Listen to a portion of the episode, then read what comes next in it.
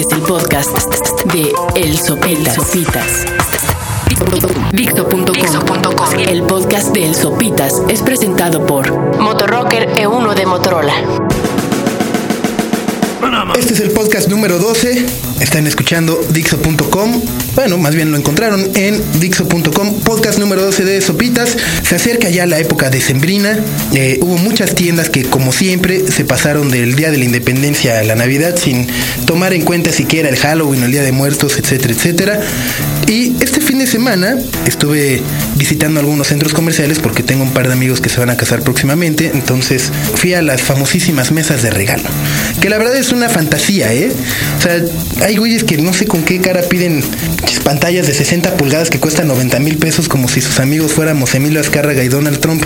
Pero en fin, entonces me di, me, di vueltas por diferentes centros comerciales y me encontré ya con la decoración navideña, o sea, en el árbol, eh, los Santa Clausitos, la chingada. Y me encontré de nueva cuenta con ese detalle que me caga, odio.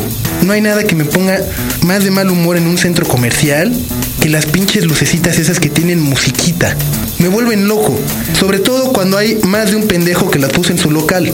O sea, cuando hay tres güeyes que ponen las pinches lucecitas con música. Y luego por el otro. ¡Ah! Lo odio. Por favor, evítenlo eh, creo que mi tarea en esta Navidad va a ser en todos los buzones de quejas y sugerencias.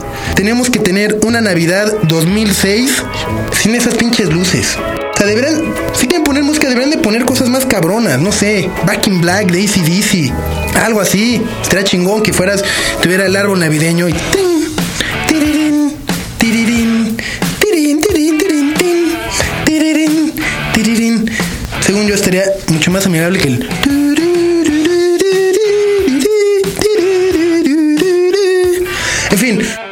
navideña, eviten los centros comerciales, se pone de hueva.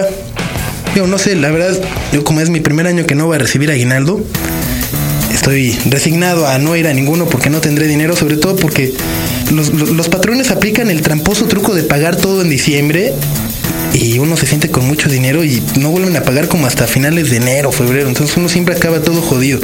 En fin, otra época que está ya, y esa sí me gusta mucho, es la de los calendarios. Empiezo a ver ya muchos calendarios en los puestos de revistas, en locales cerrados, y es un tema que eh, tiene mi atención completamente sobre todo después de este 2005, eh, que su servidor tenía una colección de año con año de pedir el calendario de Kylie Minogue. Este 2005, como sabemos, la cantante tuvo muchos problemas de salud, lo que les va a impedir hacer un calendario 2006.